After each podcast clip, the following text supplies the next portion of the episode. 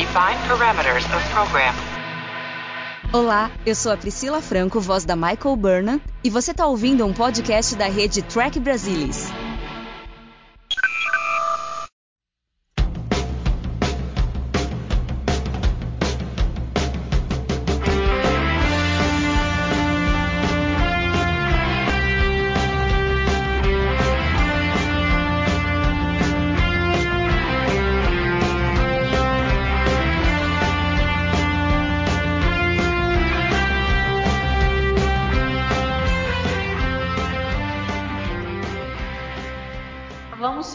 Metralhadora na mão do chimpanzé e começar essa gravação. Não, porque esse episódio não é de Paul Lynch. Não é, mas esqueceram. O chimpanzé estava com a metralhadora no episódio passado e esqueceram de recolher a metralhadora. É, tinha que devolver o material bélico, ficou na mão do chimpanzé.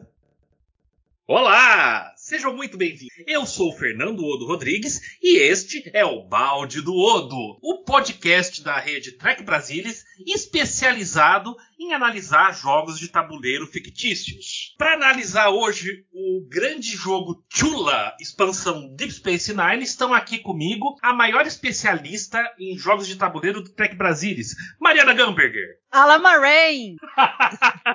Aquele que ia fugir do jogo de tabuleiro ao contrário do Quark. Morne Castanheira! Bom estar aqui, pessoal, e Alama Rain. E, para finalizar, porque o, o, jogo de Chula precisa de quatro jogadores, né? Então não dá para gravar com três igual foi o último episódio, né? Então tá aqui comigo meu querido amigo, que some no meio do episódio, Alexandre Bortolucci. Olá a todos, um prazer estar aqui com vocês novamente. Aí, brincadeiras à parte, vamos falar da pérola, daquele episódio que tem a cena mais incrível de todos os sete anos de Deep Space Nine, segundo Nana Visitor e Iris Stephen Bear. Move Along Home, a pérola. So I'm just I'm one more thing and I'm done. One more thing. How could you leave out the single greatest moment in our show's seven-year history? And what the hell would that be? Oh my God. Oh my God. Ira. Huh? Oh wow. You know something? You have a point. She has a point. Run the greatest moment in DS9 history. Alamaray, count to four. Alamaray, count to four. Alamaray, then three more. Alamaray, if you can see. Alamaray, you'll come with me. Alamaray, you'll come with me. E eu já vou começar falando para vocês que eu não acho tão ruim assim, mas eu vou deixar vocês primeiro destruírem o episódio e a gente vai sacanear. E eu tenho muita coisa para sacanear nesse episódio, para depois eu falar por que eu não acho ele tão ruim assim. Vamos começar aí. Ale, o problema desse episódio é roteiro ou direção? Eu acho que o problema desse episódio é mais roteiro. Direção, a gente precisa lembrar que quem dirigiu esse episódio foi o David Carson, né, que já tinha dirigido o Emissary e Dax, né? Que, dois podcasts anteriores aí foram bons episódios. Já tinha comentado também sobre a ficha do David Carson, que já tinha feito bastante coisa bacana na nova geração. Então não acho que seja um problema de direção, não. Inclusive, se você der uma olhadinha na bibliografia desse episódio, né, nos sites especializados, as pessoas que trabalharam de fato no episódio, produtores, enfim, elogiam muito o David Carson, dizendo que é, a direção dele foi, foi firme, né? Que ele meio que tirou leite de pedra. Então eu acho que, de fato, o problema aqui provavelmente foi muita reescrita, né? O roteiro deve ter sido muito reescrito. Você vê ali que falta um pouco de linearidade. Mas assim, acho que o, próprio conceito do episódio, né, não, não foi muito feliz, né? Eu não sei porquê, mas toda vez que eu reassisto esse episódio, eu fico com um gosto muito ruim, né, na boca, que me lembra muito aquela terceira temporada da série clássica, né, que tem aqueles episódios horrorosos, o cérebro de Spock, enfim. Então, para mim, cai mais ou menos no mesmo nível o roteiro, nesse caso. Acho que a gente vai ter oportunidade de falar bastante, mas eu acho que, né, respondendo a sua pergunta aí, o problema é mais de roteiro desse episódio. Vocês sabem que eu, que eu já comecei assim, não falei de plot, não falei nada, porque quando se joga Chula, todo mundo sabe que só crianças começam no primeiro chapter. Então a gente já começou direto no segundo chapter. Ô Ale, mas você falou um ponto importante aí do roteiro. Ele teve muitas reescritas. Pra vocês terem uma ideia, a primeira versão do roteiro, ou uma das versões do roteiro, era que o, o jogo em si, o ambiente do jogo que a gente vê o Cisco, a Kira, a Dax e o Bashir, não ia ser interno, ia ser filmado num ambiente externo, numa vila. E teria o caminho para eles seguirem, quase como uma campanha de RPG. E depois eles mudaram ambiente interno. E outra curiosidade: esse, até o momento, é o segundo episódio mais caro da série desde o piloto, desde o emissário. O Michael Peter até comentou: Ah, eu achei com a minha experiência da nova geração que nesse ponto da temporada já dava para gastar um pouco mais, que a gente economizou nos outros, que eram só episódios na estação, e eles estouraram o orçamento nesse daqui. Mário, você é a pessoa que eu conheço que mais entende de jogos de tabuleiro. Chula, é um jogo legal?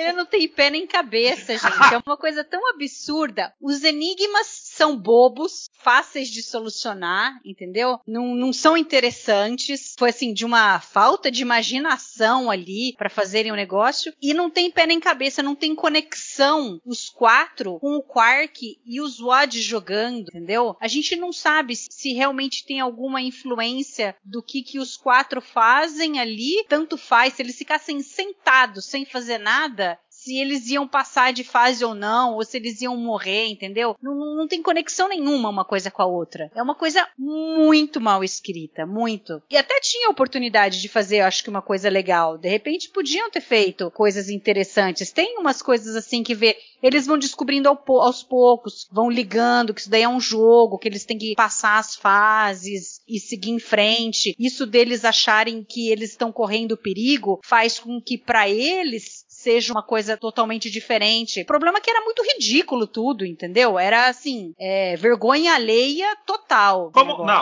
Mari, Mari, como assim vergonha alheia total? Você tá falando como se no jogo eles tivessem que pular a amarelinha e cantar um jogral. Alan Moraine. Não, e o pior é que a história do Michael Piller, e aí o roteiro é de um cara que, Frederick Rapport, que ele também escreveu Sanctuary, e da Lisa Rich e da Gianni Kerrigan Falsi, que escreveram, que escreveram não, são são responsáveis pela história de Duet. Então você vê, se uma pessoa foi capaz de escrever Duet, ok, não sei o quanto também não se mudou, se realmente a história que elas propuseram foi o que foi escrito depois no roteiro, mas enfim, as pessoas, você vê, elas não são pessoas que não têm capacidade. Como é que escreve um negócio desse? O, o Ronald Demure, ele falou mais pra frente, ele não estava envolvido, mas ele falou assim: eu fico pensando se todo mundo não tinha perdido a cabeça quando fizeram esse, esse episódio, entendeu? Porque não é possível, entendeu? Ninguém falou que o negócio não estava direito, eu fico imaginando o Avery Brooks lendo o roteiro e vendo que ele ia ter que cantar a musiquinha e pular a amarelinha. A cara da Nana Visitor em vários momentos, depois a gente fala em esses momentos em específico, mas eu acho que ela tem dois momentos que ela tá muito brava. Eu acho que não é a personagem, é a atriz, porque ela fala: Meu, não acredito que estão me fazendo, entendeu? Não acredito que eu tô tendo que fazer isso para ganhar o dinheiro do mês. A Naná, nesse episódio, assim, ela até conseguiu canalizar a, opinião dela na atuação até certo ponto, mas a gente percebe que é a que tá mais puta com tudo aquilo, do começo ao fim do episódio. Não, mas, mas eu acho que faz sentido a Kira tá puta. E ela fala logo no começo. Sim. Não assinei para fazer isso. Eu sou administradora bajoriana. Eu não sou da federação que acha tudo lindo, primeiro contato e não sei o que tal, né? Embora o Cisco falando, eu também não tô achando graça nisso, não. Mas assim, o Bashir e a Dax estão tranquilão lá, né? Então, passa um perrengue no final, mas até então, tava tudo aqui, ah, nós estamos descobrindo os, os enigmas, tal, não sei o quê. Mas a Kira faz muito sentido ela tá brava, né? Já que começou a falar, né, essa é uma cena, e a outra é lá, a hora que eles entram, que tá todo mundo bebendo, tem um cara que olha pra Kira e ri na cara dela, a hora que ela tá perguntando, né, mas o que que tá acontecendo, tal, em vez do cara responder, ele ri na cara dela. Meu, ela é. fica muito puta, muito puta, ela pega a bandeja, joga no chão, entendeu? Eu imagino que a atriz ali canalizou toda a raiva dela no episódio naquela cena. A gente interpreta também em modo Covid, né? Como assim você tá rindo na minha cara sem máscara? Mas eu não diria que o Bashir tava de boa, não, assim, né? Porque Ô, Castanha, é de boa você ir num primeiro contato sem estar usando o uniforme de gala? Ah, gente, eu- eu- deixa eu só falar de uma coisa Vai lá, que eu não tinha reparado. A impressão que dá, seja lá quem foi o autor original desse treco, ele pensou assim: eu vou botar uma cena no começo dos ciscos, eles estão conversando, o Jake tá crescendo rápido, o comandante fala isso em voz alta e tal, estão conversando. Vamos fazer uma história do primeiro contato com uma raça que, que se recusa a crescer, que joga jogos infantis. Então talvez,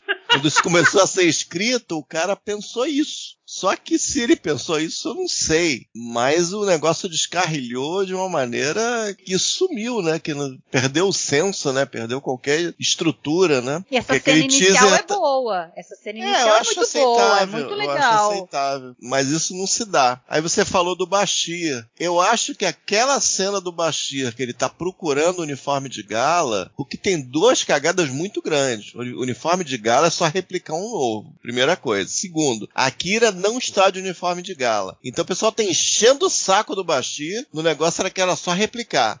E a Kira não está de uniforme de gala. Mas E existe tipo assim, aquilo ali é a porta do inferno se abrindo, gente. Existe eh, uniforme de gala bajoriano? Existe.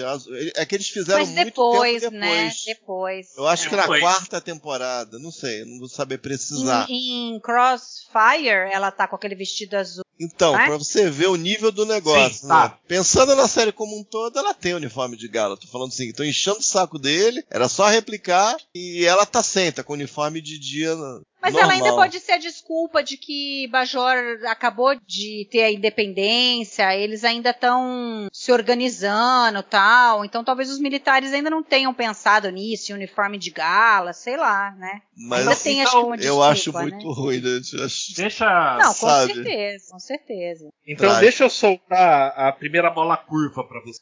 Até esse episódio, em todo o universo de Star Trek, as- a gente sabia que as roupas eram replicadas, porque esse foi o conceito que só vai aparecer em Discovery. É, eu pensei nisso, eu não sei, porque como eu não assisti tudo da nova geração, eu não sei se em algum momento se fala isso. Vamos- Mas vamos- dado que, dado que você pode criar tudo ali, não, por que, que não, não poderia criar roupa, né? Tem o holodeck, tem, tem replicação de comida. Claro que replica uniforme, isso aí é, é que nem campo de força. A, a, a série, a, a Enterprise do Kirk tem campo de força, isso é óbvio. Tem campo de força, a gente nunca viu, mas tá lá, tem que ter. Tem que ter. Tem dano de casco, tem que ter campo de força. Quando rompe o casco, tem que ter um campo de força. Então não tem muito jeito. É claro que tem replicação de uniforme, com certeza. Não, eu só soltei essa pra vocês porque eu acho que particularmente esse ponto nos incomoda mais hoje por causa de Discovery. Assim, talvez incomodasse um pouco antes, porque nunca tinham falado de onde vinha o uniforme, tarará, Não, mas Fernando, é isso é estúpido até num quartel aí da, da aeronáutica, entendeu?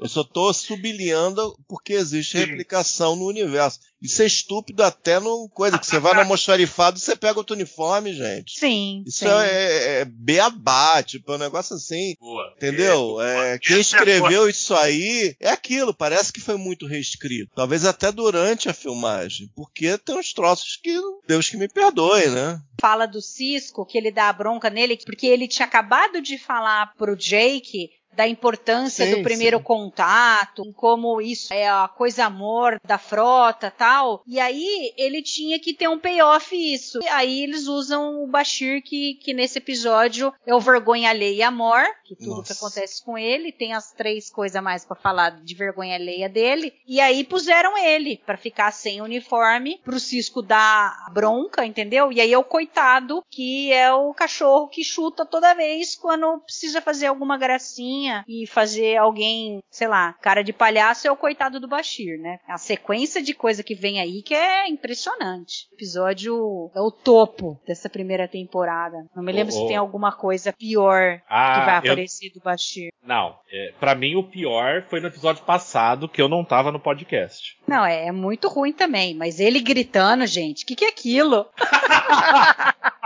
Vamos chegar lá que tem uma teoria sobre isso. Mas eu prefiro ele gritando e achando que tá sonhando do que ele olhando pra aquilo e falando: Eu tenho o dom de curar, você entende? É algo assim natural. Aquela arrogância que ele tem no começo do último episódio. mas, mas aí eu acho que é, é mais dele, é um perfil dele. Eu vejo assim, tem pessoas que são assim, né? Que elas são muito boas, são muito inteligentes e que elas têm a necessidade de mostrar o quão boas elas são. E ele sempre do começo mostrou isso. Então eu não vejo que seja ruim. Aquela cena com a Kira é ok no episódio, não é ruim. Eu, eu odeio aquela cena, eu acho. É, ele gritando transforma- é. Não, ele Não. gritando e ele na parede então. Na hora lá do Tielo lá, que um vai ser sacrificado, que vem aquelas luzinhas. A Kira e o Cisco encostam numa parede na lateral, a Dax na outra. Ele fica no fim do corredor na parede. Aí quando mostra na câmera, ele tá virado pra parede, com a cara pra parede. E aí ele vira e aí ele faz uma outra posiçãozinha assim. É muito ridículo, gente. Bizarro que isso foi. Nem sei o que dizer disso aí. A teoria é que é que tava tendo um sonho com a Dax. Aí ele foi acordado, aí ele tava doidão ali, aí o Cisco. Se emenda, rapaz! Toma gente. É por isso que o Mas- shot só mostra ele do- assim em cima. Aí eu não sei, aí eu não sei se Ah, O Ale tá muito quieto, então deixa eu jogar duas. Deixa eu jogar duas coisas pra ele. Primeiro, ô, Ale, você diria que isso tudo que aconteceu no episódio foi uma forma dos WAD fazerem com que o Jake escapasse de ter a conversa sobre abelhas e flores com o Cisco? E segundo, pode complementar qualquer coisa que a gente falou até agora. Então, eu acho que a teoria da reescrita é forte, né? Porque começa ali, enfim, né? Um, um papo família ali. Quem tem filho sabe, né? Que em algum momento esse tipo de conversa aparece. E sempre é um momento relativamente delicado, né? E eles passaram, quiseram fazer ali com uma espécie de alívio cômico ali. Pra mim, o problema, na verdade, não tem problema nessa cena, né? Pra mim, o resto do episódio é que tem problema. Mas pô, é uma teoria, né? É uma teoria de que o, enfim, não era razoável o menino ter de conversa nesse momento, né? Até Que porque ele já sabia tudo pelo Nog, né? Pois é, enfim, educação sexual através de um ferengue não deve ser das coisas mais saudáveis, né? E qual foi a sua outra pergunta? Eu. Complementa qualquer coisa que a gente falou até agora. Ah, mas é muito difícil complementar esse episódio, assim, sinceramente. Esse, esse Nossa. episódio é constrangedor, assim. Não, esse então, episódio é muito então constrangedor. vamos, vamos começar a falar sério. Ale, Bem, é, Ale, você acha que esse foi um episódio que mostrou, talvez de uma forma mais clara, os tons de cinza do Quark? Então, assim, Quark entrou numa, num protagonismo nesses dois episódios que eu, que eu acho perigosos, entendeu? Esse protagonismo. Por quê? No episódio anterior a gente até comentou. Não teve nenhum tipo de repercussão negativa pro Quark ter sido cúmplice de homicídio e cúmplice de rapto e sequestro, né? No episódio anterior. É, dessa vez, não muito diferente, ele tá fraudando lá o jogo lá. Tudo bem que o estabelecimento é dele, mas enfim, ele tá dentro de, um- de uma estação bajoriana. Ele tá fraudando lá, teoricamente, um jogo de azar. Também não tem um tipo de repercussão. A única repercussão que ele teve foi o- a lição que ele levou lá. Mas assim, a pergunta que se faz é a seguinte: é isso que a gente quer ver em Jornada nas Estrelas, Deep Space Nine? Entendeu? É isso que a gente quer ver? Não, independente do personagem, Fernando. Sim, Assim, não, sim, eu não tô discordando de você, eu só vou puxar um, pensar um momento. É isso que a gente quer ver em Jornada nas Estrelas. Quando o Quark começa a implorar e fingir choro e abaixa embaixo da mesa, e aí o, o Falo e o Odo começam a, a olhar assim, cara, eu morro de rir nessa cena.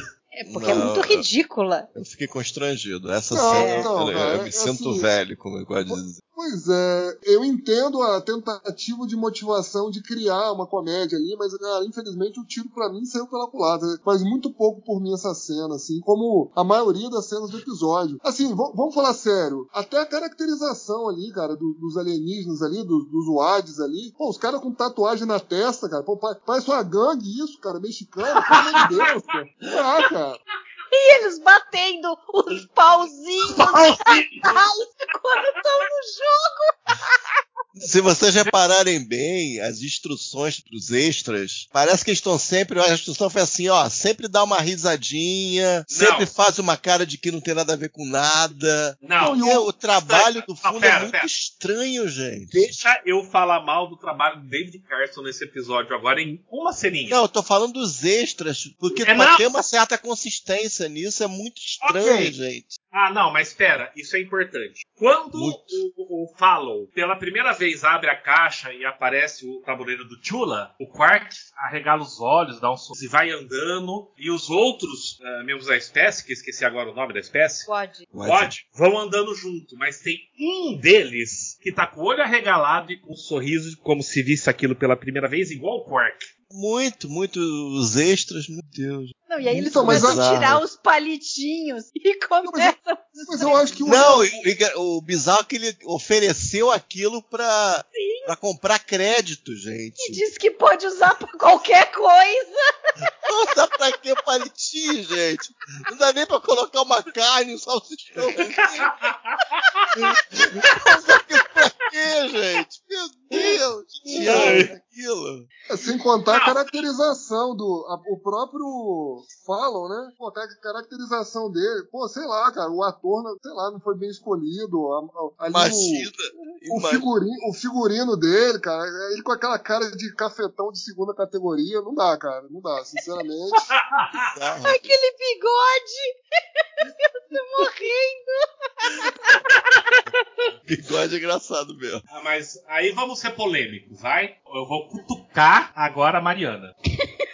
Nossa Cucu, senhora. sem PC de palitinho, por favor. Não, é algo pior. Vamos lá, se a gente esquecer. Esquecer. Bom, a gente sempre esquece do Move Along Home quando a gente olha de Space Nine como um todo, né? É, aquele episódio é melhor esquecer. Mas, até esse momento, não tinha sido mostrado a forma como os bajorianos batem palmas. É, eu percebi. E é exatamente Aham. igual É, à eu não- forma eu dos Exatamente disso. igual. É. Os Wads ensinaram os bajorianos a bater palma, Mari? Não, definitivamente não. Mas se a gente assume que todo mundo bate palma como a gente bate palma, por que, que não tem um monte de raça que bate palma daquele jeito, né? Então, não vejo problema. Mas eu acho que eles criaram ali uma coisa diferente e depois, em algum momento, quando tiveram que fazer alguma coisa para os bajorianos, resolveram usar esse mesmo estilo de bater palma para diferenciar da federação. Ô, Castanha. E acabou ficando bem característico. Eles insistiram Sim, nessas palmas sim, ao longo do sim. tempo, né? Bem, Sim. Até o Odo bate palma, assim. Ô, Castanha, fala. vamos falar sério então. Não, tem coisa pra falar sério aí, tem várias coisas ainda. Protocolos de primeiro contato. É, isso aí já, já tinha a história lá do Killess, já tinha a história do Tosk. É uma festa, né? Primeiro contato em DS9. Ah, mas- O Cisco parece que não gosta, pelo jeito. Capitão de uma série de comédias e a nave dele é a nave No Contacts. É nem segundo e terceiro, nem o milésimo. É No Contacts. Expressão que o Cisco não gosta muito desse negócio de primeiro contato, não. Mas não é isso que eu ia perguntar. Fala. Ele tava todo empolgado lá de fazer o primeiro contato com o pessoal. Aí o pessoal só quer saber de jogo, que gera uma coisa estranha que depois vão soltar pro Alê. É, mas na prática ele falou, mas o que ele falou ele não fez. A impressão que Não, dá é não. que Exato, esse é o ponto. Fala, Aí então. ele some, passa por todo o jogo, e ao invés de tentar entender, ok, ele pode não ter gostado do que aconteceu, é direito dele não gostar, mas é um primeiro contato, é a forma como aquela civilização age, e não houve dano pra ninguém, nenhum dos quatro. E ele, a primeira coisa que ele faz é encarar lá o Fallow. Naquele momento ele esqueceu que ele tava no primeiro contato, cara. Ah, ele tava muito puto. Não sei como é que ele deu soco na cara do Fallon, gente. Não tem nenhum motivo no universo pra pegar os quatro e enfiar naquele jogo. Não tem motivo. Quem fez a cagada foi o Quark. Não tem motivo, não tem sentido aquela história. Tipo, que eu fui, ó, eu fico seis horas de ama, de ama seca lá, de babá dos caras. Os caras são chatos pra diabo. Só querem ficar no- na, na coisa do dabo. Eu fui dormir. Aí os caras me botam naquele jogo maluco que eu tossi, fiz amarelinha. Ah, pelo amor de Deus, gente. Pô, não tem sentido essa história. Por que diabo ele colocou os quatro lá naquele jogo? Entendeu? Não, sabe? Não tem o menor sentido. Eu dava um soco na cara dele. Faltou um soco, eu acho. Igual entendeu? Faltou um soco. Porque, caramba, que cara chato. E lembra Entendeu? que ele veio da última Porque coisa que tinha acontecido conexão. no jogo. Não Era um negócio com a conexão. Dax, né? Ela tava lá, eles, eles não queriam largá-la, ela queria que eles largassem ela. E ele falou que não ia deixá-la de jeito nenhum. Aí aquilo Kira também não. Então tava muito tenso. E de repente eles veem que não tem problema nenhum, que eles não corriam perigo nenhum. Não, ainda tem isso. não- não é, eles achavam que estavam com problema, porque eles tossiram, tossiam, tossiam muito, o campo de força doeu, o baixinho sumiu. Sim. Entendeu? E como tem esse histórico de super raça em jornada, que faz joguinho, que é bem, bem toys mesmo, o Cisco, pô, que será que é uma super raça que tá fazendo joguinho? A gente tá com. A gente pode morrer aqui. Aí tem aquela coisa final para que cria uma, uma falsa encrenca com a Dax, que já teve vidas, aí tá machucada e vai cair do barranco. Aí depois é tu- tudo brincadeira do malandro, cara. Eu, eu, eu, eu, se fosse Cisco, eu teria, eu teria ficado muito, gente. É tipo. Eu não sei se eu tô puto como espectador, mas eu acho que o Cisco deveria estar puto também, gente. Por quê? Pelo amor de Deus, né? Cá entre nós, complicado, né? Ah, Entendeu? Aí chega no último ato, brincadeira do malandro, é tipo, o negócio tá destroçado, você faz cocô em cima do negócio que já tá destroçado, pô. É o sobre cocô? É o cocô em cima do cocô? Não. É dose, é dose, né? É, uma, é, é a pilha de cocô com o macaco disparando a metralhadora em si. É, aí, fragmentando, né? Deve ser. Exato, exato. Jogando a merda no, na sala inteira. Jogando a merda na metralhadora, né? Nem no ventilador, né? É, maravilha. Não, mas, gente, eu queria voltar no ponto do Quark rapidinho, sem querer alugar o negócio, porque é, eu acho que quando os quatro miram, você repara que o Prime não fez nada, o Prime literalmente achou que o pessoal tava bêbado, na prática não fez nada. Isso foi horrível. Um oficial da estação inteira, majoriano ou federado, sei lá, pra pegar um phaser e botar na cabeça dos caras, gente. Pra desmontar aquele jogo, não sei, alguma coisa. Eles dependeram do Quark terminar um jogo que ele não sabia as regras. Entendeu? É, é, é muito bizarro. É muito bizarro. Ele não funciona dentro e não funciona fora. Por isso que é, um, que é um episódio tão esquisito, que eu acho tão ruim, porque o jogo não funciona dentro e não funciona fora. E o console é que tem pouca tecnobaboseira. Não tem. Porque se tivesse, talvez fosse da pior, nem sei. É complicado mesmo esse episódio. Valê, a gente sabe, pelo restante da história, o que acontece no quadrante gama. E os Warriors são do quadrante gama. Você acha que é uma espécie que só quer saber de jogar e ia sobreviver ao domínio? Então, Fernando, isso é o, é o tipo de pergunta que é impossível de responder, né, cara? Porque os Wards não apareceram mais nenhuma vez na série inteira, né? É tipo assim, como você encaixa esse episódio de forma geral, né? Vamos dizer assim. Como você encaixa esse episódio na mitologia de Space Nine? Não encaixa, é inencaixável, entendeu? Por isso que eu falo. Parece que esse episódio é um episódio perdido da série clássica lá da terceira temporada, né? Quando o negócio já tava ladeira abaixo, entendeu? Eu acho que é completamente fora de contexto. É, não parece com nada que apareceu antes na série e não parece com nada que vai acontecer depois. Então, assim, é um episódio que nesses box de DVD, deluxe, né, que os caras criam, eles podiam tirar esse episódio, entendeu? É um episódio perdido, entendeu? É um episódio perdido. Que episódio lá, o episódio 9, não teve episódio 9. Não, mas teve isso, não, não teve, não teve. Joga fora, esquece, entendeu? Não dá, cara, não dá. Se for, Não- se for seguir essa lógica, fizerem igual o Doctor Who, o episódio desaparecido, eventualmente vão transformar em animação e lançar de novo. Então, mas aí lança como. Sei lá, cara, lança como Voyager isso aí, sei lá, cara. Ai, Deus. Ai, ai. Boa, né? Faz sentido a coisa da Tosh, porque muitos episódios eram uma espécie de jogo com raças muito poderosas. Esse aí é um joguinho dentro da estação. É, eu Sei lá, que- gente, é complicado mesmo. Eu acho que faz sentido com a nova geração também, porque com o Kill sempre era um joguinho. É assim, na primeira temporada da nova geração, sei lá, parece que esse episódio também estaria meio em casa, talvez, com alguns ajustes. Só o Picard é mais um cara de primeiro contato, entendeu? Mas em termos de, de cérebro morto, assim, é.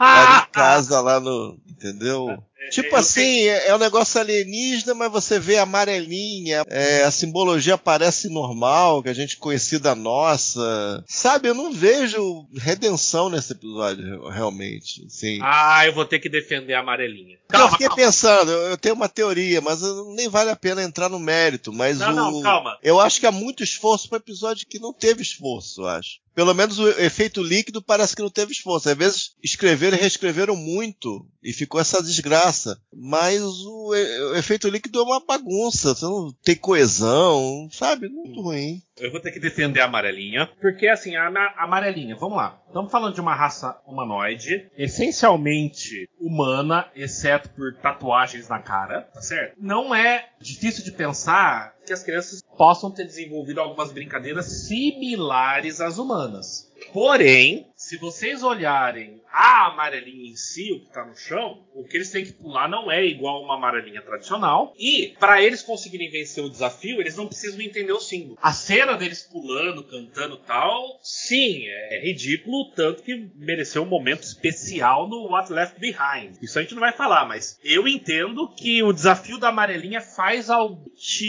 assim, 15% eu acho que é muito amor, sei lá. Não, não, não é amor. Eu, aí deixa eu colocar então já a minha opinião. Já há algum tempo conversando e eu já falei que eu ia ser o do contra aqui. Não, Move Along Home não é uma obra-prima. Longe de ser isso, mas está longe de ser o desastre que vocês pensam. Acho que às vezes vocês racionalizam demais quando assistem o episódio. Esse é um episódio que, quando eu assisto, eu me divirto. Eu não, Sim. fico constrangido. Eu uhum. me divirto, eu dou risada. Assim, então, vamos lá. Para mim, funciona. Eu não acho que ele é um nota menos 5, por exemplo. Ah, eu vou dar duas estrelas para ele? Jamais. Mas eu não acho ele tão catastrófico assim. Vamos lá, é uma péssima coisa para falar, mas se aplica para esse episódio. É o episódio filme do Michael Bay, sabe? Olha, sabe quando você vai assistir filme do Michael Bay, qual é a regra? Qual? O que ele, que ele corta não, muito, não. né? Não, não. Quando você, você, Ale, vai assistir um filme do Michael Bay, qual é a regra que você tem que lembrar antes de sentar na sala de cinema e assistir, sabe? Tentar não, não ir assistir. Não, você, não, você desliga o cérebro. Exato, Ale, desliga o cérebro. É um episódio só para se divertir. Como diversão, acaba funcionando para mim, pelo menos, tá? Duas coisas para mim que se salvam, que foi uma das perguntas que eu acho que é um episódio que mostra as cores do Quark. Sim, ele é um filho da puta. Ele tentou trapacear lá para recuperar o dinheiro dele, o Odd.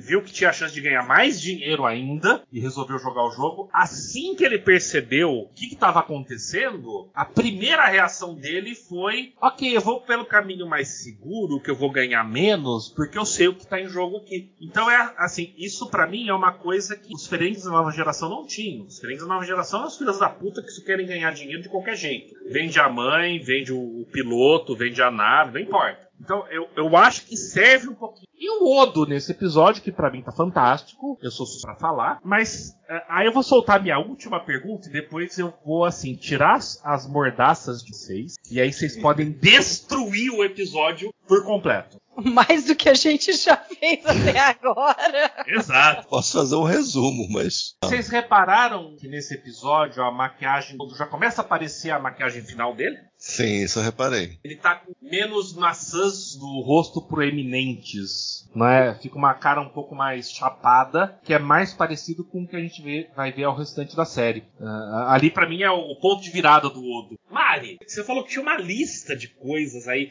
tem três pontos do Bashir. Vai lá, Tá solta, não tem mordaça, não tem corrente, não tem nada. Não, mas eu não já falei, as vergonhas alheias, entendeu? Que eu fui anotando cada coisa que ia acontecendo. Obviamente é a sua opinião, você se diverte, mas assim, eu vejo esse episódio, tem uma coisa que o Salvador Nogueira fala, que uma coisa é a gente rir com os personagens, a outra é a gente rir dos personagens. E esse episódio é isso, a gente ri dos personagens. É uma ridicularização eh, dos personagens. Eu não consigo achar graça naquilo ali, porque eu só vejo vergonha alheia, entendeu? Então é o Bashir gritando, é a coisa mais horrível. Depois o, o Cisco fazendo piadinha. Não, se a gente não conseguir se comunicar, é só o Bashir gritar de novo que a gente acha ele. Nossa senhora. A cena da amarelinha, o que, que é aquilo? Eu fico pensando o que, que passou na cabeça do Avery Brooks a hora que ele começou a ter que cantar e pular amarelinho, entendeu? Isso faltou é. no What Left Behind, né? Alguém perguntar, o, o Brooks não tava lá, mas alguém perguntar é. pra Nana Visitor, pra Terry Fael e pro Cid.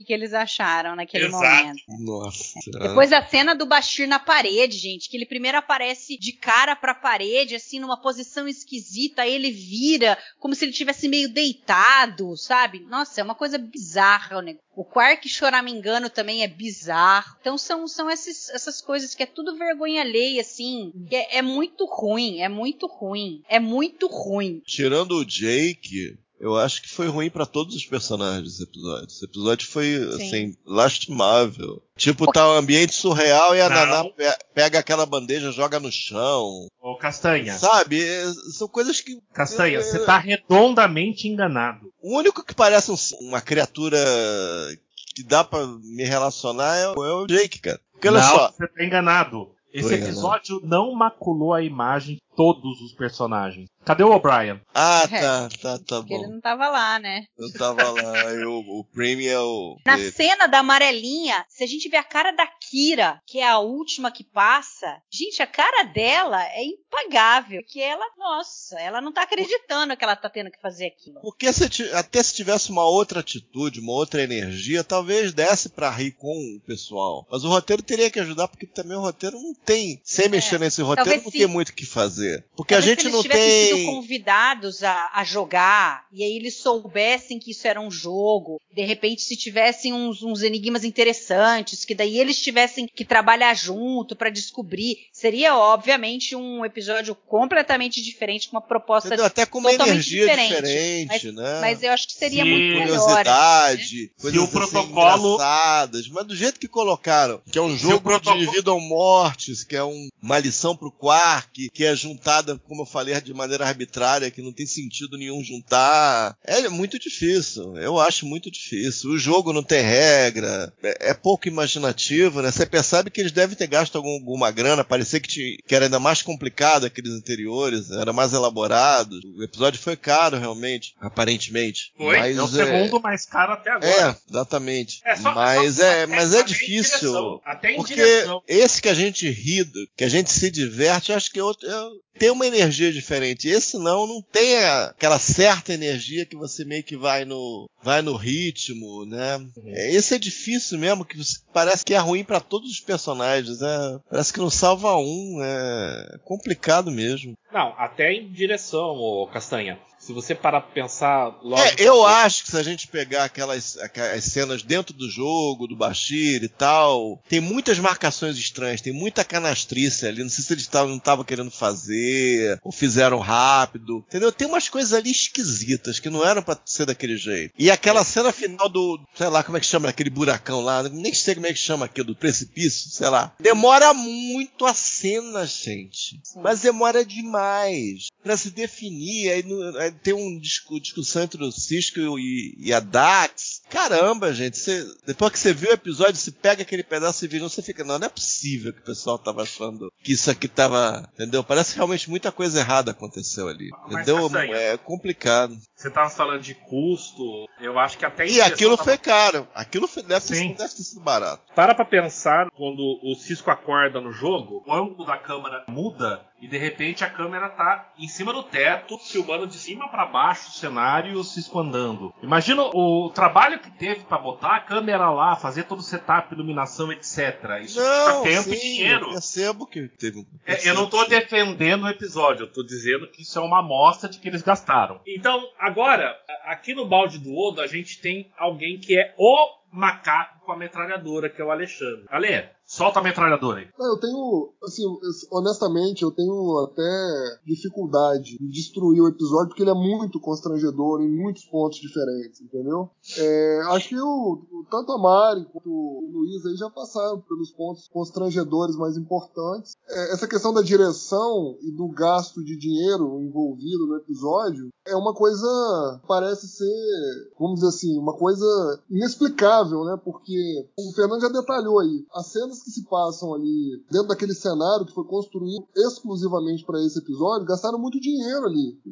E você vê que os cenários são bons, foram bem feitos, né? O cenário mesmo ali da amarelinha ali, a Lamarraine ali, é um cenário muito bem feito, porque senão eles não conseguiam fazer aquela cena panorâmica, né? Pegando de fato ali o, aquela unidade toda ali, vista de cima. Agora, coitado do David Carson, né? Jogaram essa bomba na mão dele e deve ter pensado assim, pô, podiam ter deixado pro meu anterior essa aí, né? Podiam ter deixado pro meu anterior. Acho que ele ia gostar mais, viu? Ele botar umas luvas ali, entendeu? Vou botar uma tira de luva de novo. Nossa, Cara, não dá. Esse, esse episódio, esse episódio não dá. Muito, inclusive, me constrange estar aqui fazendo um podcast sobre ele, entendeu? Eu queria esquecer esse episódio, né? Mas nunca, nunca vou conseguir É. esquecer. Eu fiz um podcast pra comentar sobre ele, né, cara? Ele é pior do que eu lembrava, eu acho. Eu tava É, achando não que ia dá, ser é legal, vai ser vou dar uma risadinha, mas é, Mas- ele, ele é terrível. É, esse não dá. Esse, esse vocês me perdoem aí, mas é, é desmotivante esse episódio. Realmente. Eu acho que ele caberia direitinho lá no, no quadrante Delta, lá, com uma outra nave. Ficaria legal lá,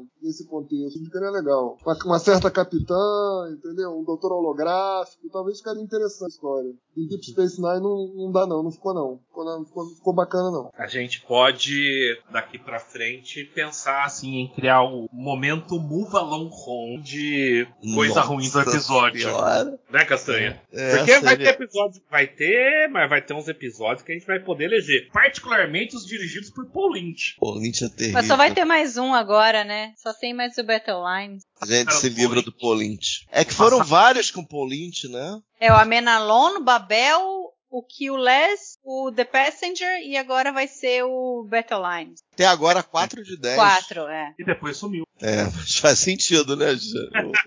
Agora, vocês que têm um conhecimento maior de nova geração e tal, vocês acham que também tem uma coisa assim, esses episódios que são piores em Deep são porque talvez eles quiseram que ficasse mais próximo da nova geração, que ainda acho. a Deep ainda não conseguia ter um- a sua identidade, e aí depois, na hora que eles se desvencilharam disso e seguiram, o Aira acho que conseguiu tomar um rumo que ele queria, e aí foi se distanciando mais da nova geração, aí os episódios começaram a ficar melhores. Eu acho que é uma conjunção de fatores. Deep Space Nine sempre foi planejada para ser a nova geração, mas diferente. E o que eles tinham planejado para ser diferente é, não é uma nave, é uma estação. Na tripulação nós vamos ter alienígenas para poder ter conflito. Mas ao mesmo tempo tinha um outro fenômeno acontecendo que o Castanha pode falar com muito mais propriedade do que eu, que a televisão estava mudando. Até hoje a gente olha a nova geração, mesmo o episódio da sétima temporada, é uma série muito anos 80. Deep Space Nine já começa em alguns episódios, já na primeira temporada, a modernizar a linguagem visual, a linguagem dos roteiros. É, então eu acho que a gente sente essa variação não só por o roteiro quer ser parecido com a nova geração. Eu acho que os roteiros tinham que ser como a nova geração,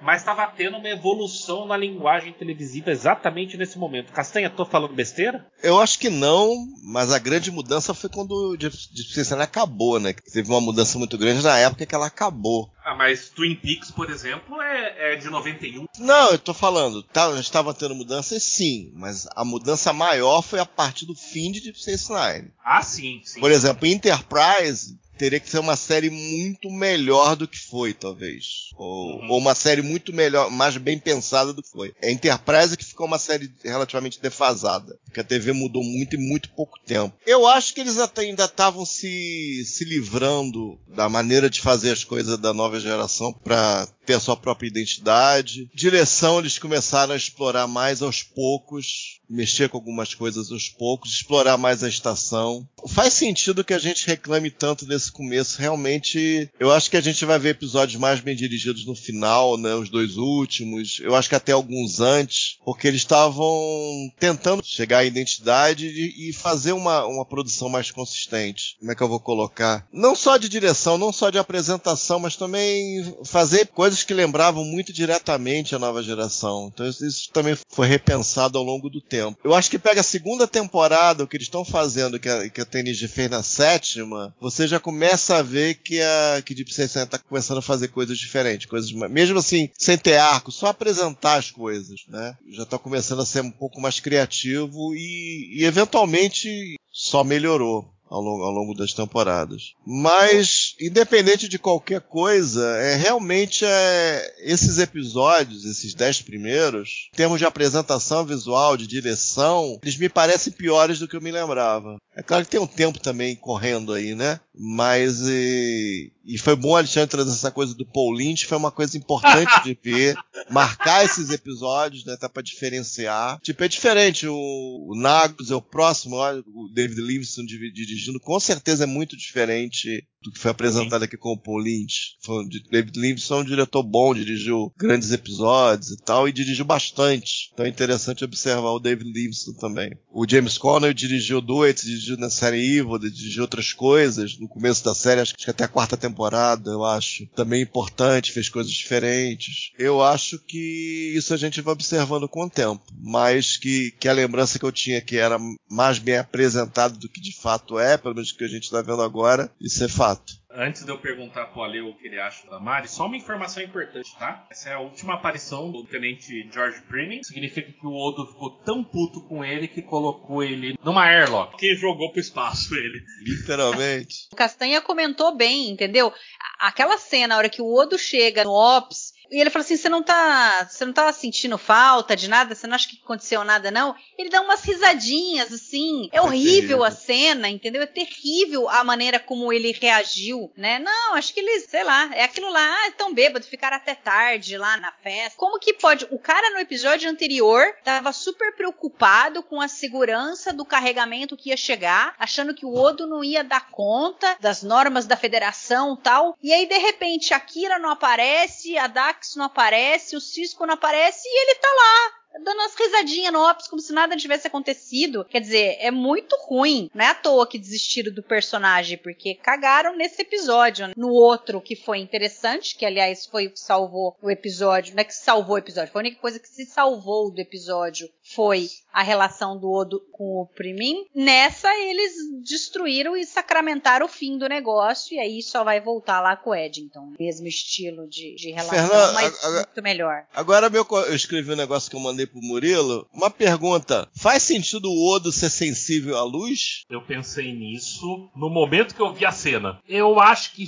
faria sentido no primeiro, segundo ou dois. Vamos lá. Ele... Porque ele pode se adaptar de alguma maneira, né? Então, Exatamente. É, né? Que foi meio que aconteceu no episódio. Você vê que ele é surpreendido com a luz, ele foge dela, se apruma e, e a enfrenta. E aí volta pro Quarks Bar. Da forma como foi mostrado, faz um certo sentido. Devia ter um efeito ótico ali, talvez, né? Mudar alguma coisa, né? Se tivesse dinheiro, né? Exato. Dinheiro eles dinheiro. tinham, foi o episódio mais caro. É, mas acho que na época os efeitos do Oda ainda eram proibitivos, pelo que, pelo que a gente está acompanhando. Sim. Talvez fossem beirando proibitivo. Mas, Talvez. Uh, eu pensei nisso. Eu assisti o episódio hoje de novo. E eu acho que já é a quinta ou a sexta vez que eu reassisto o Alone Home. E cada vez que eu assisto, eu me demais. Que coragem! Ô, Ale, o que você acha do que a Mari falou sobre episódios piores estarem tentando emular a nova geração? E já aproveito para você dar suas considerações finais e sua nota para o episódio. Então, eu acho que neste caso específico, a gente já estava bem longe, né? Da primeira, segunda temporadas ali da nova geração, foi em 1987, 1988 ali. Então a gente já estava aqui em 1993, então já tinha aprendido, né? O, o que dava para fazer e o que, que não dava. Eu não concordo muito com essa teoria. Eu acho que no ritmo né, que eles tinham que, que fazer, a quantidade de episódios que eles tinham que fazer, a gente precisa contextualizar também. Em 93 parece que houve uma greve de roteiristas né, em Hollywood. Então acho que foi uma junção de muitas coisas, né? Eles também estavam correndo atrás de uma nova série, o que competia diretamente com a nova geração. Então acho que eles quiseram dar uma ousada também. Mas assim, de, de qualquer forma, é inexplicável um, um episódio desse pro ar. Não sei, não sei. Ninguém assistiu isso depois, não, na pós-produção? Possível. Ah, mas aí, Ale, que, aí, que aí, aí, tem a velha máxima. Depois que tá gravado, vai pro ar. Já gastou dinheiro com isso, vai pro ar. Não, mas aí o cara requenta, corta diferente, entendeu? Pega uma, umas cenas que eles não utilizaram, que tem muita coisa que provavelmente eles gravaram que não foi utilizada, entendeu? Não dá, não dá, cara. É o que eu comentei no episódio anterior. Eles gastavam muito dinheiro. A Paramount dava muito dinheiro pra, pra produzir jornada nessa época. É, é inadmissível, inadmissível um episódio desse, sinceramente. Minhas considerações finais são essas. É inadmissível. É, a nota é zero, horroroso esse episódio. Como eu falei, tá no, tá no mesmo nível de, de alguns episódios ali da, da terceira temporada da, da série clássica, da primeira temporada, primeira e segunda temporada da nova geração. Tá no mesmo nível das sete temporadas de Voyager e etc. entendeu? Mari, considerações finais e nota. Não, eu vou reiterar de novo a frase que o Ronald Demur falou, pensando aqui que todos e todo mundo não perdeu a cabeça, né? É como que deixaram fazer um episódio desse. E a nota é zero também. Castanha? Não, é zero, porque eu fiquei pensando que se tinha alguma coisa que salvar. É uma desgraça? É, mas eu tenho que justificar que é uma desgraça. Aí eu fui vendo o, o mal que ele faz para cada personagem, né? O, o, descontrole que ele apresenta. Porque é só esquisito, só pra ser esquisito, que esquisitice é, uma coisa meio relativa. É só esquisito, é joguinho e tal, não basta, né? Eu fiquei pensando bastante sobre o quão eu acho esse roteiro ruim. E é aquela coisa, a gente vê que foi mexido. Então, no fundo, às vezes, por N motivos, de prazos, de ter que reescrever outro episódio, a pessoa se perde nesse que estava reescrevendo inicialmente, aí ele tem que entrar em produção de qualquer maneira, vai ter que ser mexido, o orçamento estourou, vai ter que mexer por causa do orçamento, vai ter que reescrever mais ainda. Então eu imagino que tenha sido problema nesse, nesse nível, né? Porque é estranho aquele tempo naquela, naquela borda ali no final, eu acho meio excessivo entre outras coisas. Então, se não for o pior episódio da série inteira, tá muito perto. Na minha cabeça, talvez só o Profit and Lace da sexta temporada seja similar, entendeu? Mas aí tá perto, mas forte, forte competidor para pior de todos, né? Dá para até estabelecer o prêmio Move Along Home pra uma coisa desgraçada feita em outros episódios, provavelmente. E a nota é zero. É, existe uma vantagem de ser o host deste episódio, porque eu posso dar a palavra final como a palavra final que eu vou dar vai me expulsar do podcast, então deixa eu já falar que eu dou nota 4. Não, não, não, tô brincando, tô brincando. Gente, eu dou nota 1 para esse episódio. Como eu falei, ele tem um monte de temas, mas eu acho que tem alguns outros episódios que também tem problemas e a gente acaba eh, valorizando demais. Por exemplo, Dax. Tá? Dax eu acho um episódio insuportável de assistir. Ah, Star Trek, ah, discute questões. Pode ser, mas para mim é chato, extremamente chato. Então, assim, para mim é um episódio nota 1 que faz com que Move Along Home tenha a glamurosa nota de 0,20. um quarto de estrela, né, Castanha? Caraca. Um quarto de estrela a mais do que, do que merecia. Provavelmente. Não, pode ser. Quem tá ouvindo aí pode comentar. Olha, Odo, você é um retardado. Ou. É, não, Odo tem certa razão. Não importa. A gente tá aqui, realmente cada um tem opinião, tá certo? Às vezes a opinião converge, não aconteceu só uma vez de todo mundo dar a mesma nota no episódio, e às vezes tem divergências, faz parte do jogo. O que importa é que, mesmo como um episódio como Move Along Home, né, Castanha, né, Mari, né, Ale, a gente continua assistindo a série. É porque felizmente tem muita coisa boa. Esse daí é, é exceção. Pois é, exatamente. Então, vamos uh, terminar aqui. A gente tá chegando na, no último chap. Infelizmente, só eu sobrevivi, então eu vou ganhar todas as pérolas. Nossa. Porque só eu dei nota pro episódio, entendeu? Vocês deram zero, então morreram. Mas de qualquer forma, gente, muito, muito legal essa conversa com vocês. Me rachei de rir aqui. Eu acho que eu nunca vi a Mari rir tanto num balde do Odo como hoje. Ainda mais com o microfone aberto. Ale, querido, brigadão e nos vemos no próximo. Eu que agradeço novamente a participação, embora em circunstâncias duvidosas, por assim dizer. Castanha, meu querido. Nos vemos Valeu, no gente.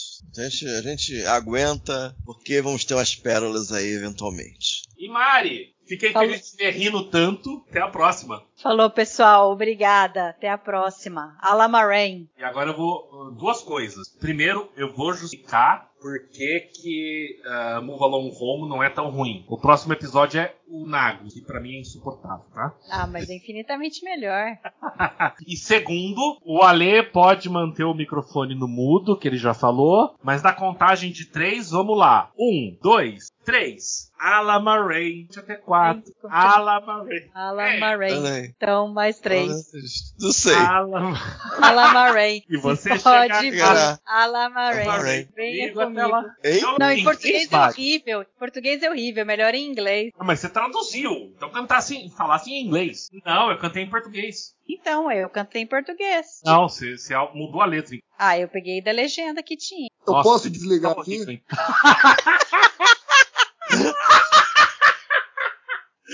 Depois dessa, gente. Até a próxima e tchau. Fui. Bye bye.